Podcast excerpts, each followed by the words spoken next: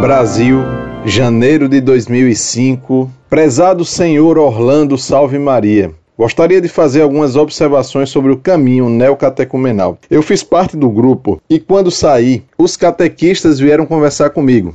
Explicaram que o caminho busca algo que a igreja teria, entre aspas, perdido, e que se tratava do querigma. Querigma é um anúncio da salvação, segundo o neocatecumenato. Era algo que a igreja antiga tinha, ou melhor, igreja primitiva, palavras utilizadas por eles que causavam nos que escutavam a mudança moral. E com o desaparecimento do catecumenato, segundo esta síntese, querigma, mudança de vida, liturgia, se perde. Visa o caminho resgatar este querigma perdido. A primeira questão que levantei foi: quem perdeu ou quem teria abandonado o querigma e quando? A resposta é que foi perdido no século IV, nada mais. Achei estranho a resposta. Gostaria que fosse esclarecido, pois para mim, se foi perdido o querigma, anúncio de salvação e mudança moral, a igreja ficou sem esperança e não teriam os que se converteram a mudança moral. Levanto esta questão pois pesquisei alguns endereços da internet sobre o caminho e estava escrito que buscavam resgatar o querigma perdido. Outras dúvidas tenho sobre o caminho neocatecumenal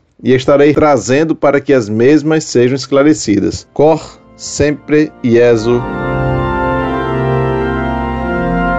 Muito prezado, salve Maria. Seu testemunho é precioso, pois que vem de uma pessoa que foi do movimento neocatecumenal. A afirmação de que a igreja perdeu algo, o querigma, ou o que seja, é inadmissível. A Igreja Católica é santa e é assistida continuamente pelo Espírito Santo. Ela nunca pode perder nada do que Cristo lhe deu. Afirmar que a igreja perdeu algo é próprio dos hereges. Ademais, o neocatecumenato pretender que é capaz de recuperar o que a igreja teria perdido equivale a colocar esse movimento numa posição mais eminente do que a da própria igreja, o que é próprio das seitas. Se você tiver documentos escritos do neocatecumenato afirmando essa história da perda do querigma pela igreja, mande-me, que serão úteis. Agradeço-lhe ainda qualquer outro testemunho que sirva para elucidar o que há de secreto nesse movimento. Estamos publicando no site Monfort um documento de um sacerdote italiano que foi desse movimento. Ele que conta coisas incríveis a respeito